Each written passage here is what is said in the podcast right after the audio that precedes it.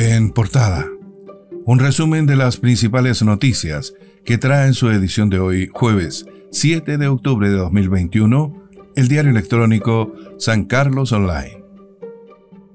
A nivel nacional, Comisión aprobó proyecto de indulto a detenidos del 18 de octubre.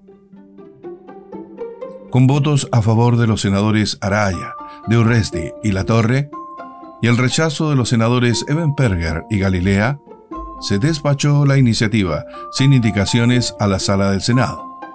La instancia detalló que el proyecto cuenta con dos artículos de rango orgánico constitucional, que requieren de 25 votos para su aprobación. En el plano local, ediles reiteran denuncia por atrasos en pagos de funcionarios a honorarios. A pesar de que en dos oportunidades anteriores se había hecho, nuevamente se evidenció en la sesión del Consejo Municipal el excesivo atraso en el pago de los sueldos de personas a honorarios en salud. Sin embargo, no hubo una respuesta concreta. Raconto Ñuble celebró al Hospital de San Carlos con adelanto de cortometraje. El equipo audiovisual Raconto Ñuble participó en la ceremonia por los 147 años del Hospital de San Carlos, ya que compartieron con ellos un material que narra la historia y evolución del recinto desde un enfoque humano. Concejal reitera denuncia de plaza como foco de drogadicción. El concejal Daniel Pizarro denunció este miércoles el abandono, la falta de limpieza e iluminación de la plaza que se ubica a un costado del peaje norte de San Carlos y contigua a la villa La Virgen, donde habría además un forado en un muro divisorio que permite el ingreso de personas desde la zona de la Ruta 5 lugar que se ha transformado en un punto de consumo de drogas, según denunciaron vecinos al concejal Pizarro.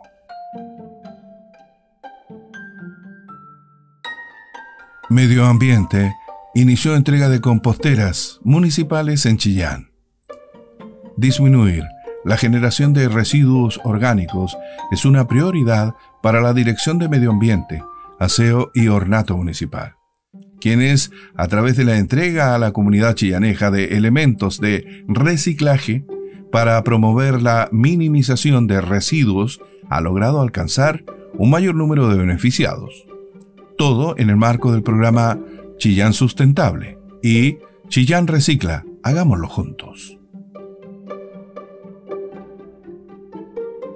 Guardaparque de Reserva Nacional Ñuble recibe terreno para su familia en el marco de la conmemoración del Día Nacional del Guardaparques, uno de los trabajadores de la Corporación Nacional Forestal CONAF, quien se encarga del cuidado de la Reserva Nacional Ñuble, recibió una buena noticia. Bienes Nacionales le entregó en propiedad un terreno para su familia. Viñateros de Itata se unen para celebrar el Día del Pipeño buscando destacar al vino pipeño como parte importante y valiosa de la cultura del campo chileno, es que este domingo 10 de octubre, la agrupación turística, gastronómica y viñatera La Travesía del Pipeño realizará una serie de actividades en Viñas Lomas de Yagüen, ubicada en la comuna de Portezuelo, aquí en Ñoble. Finaliza, en portada, un resumen de las principales noticias que trae en su edición de hoy, jueves 7 de octubre de 2021, el diario electrónico San Carlos Online.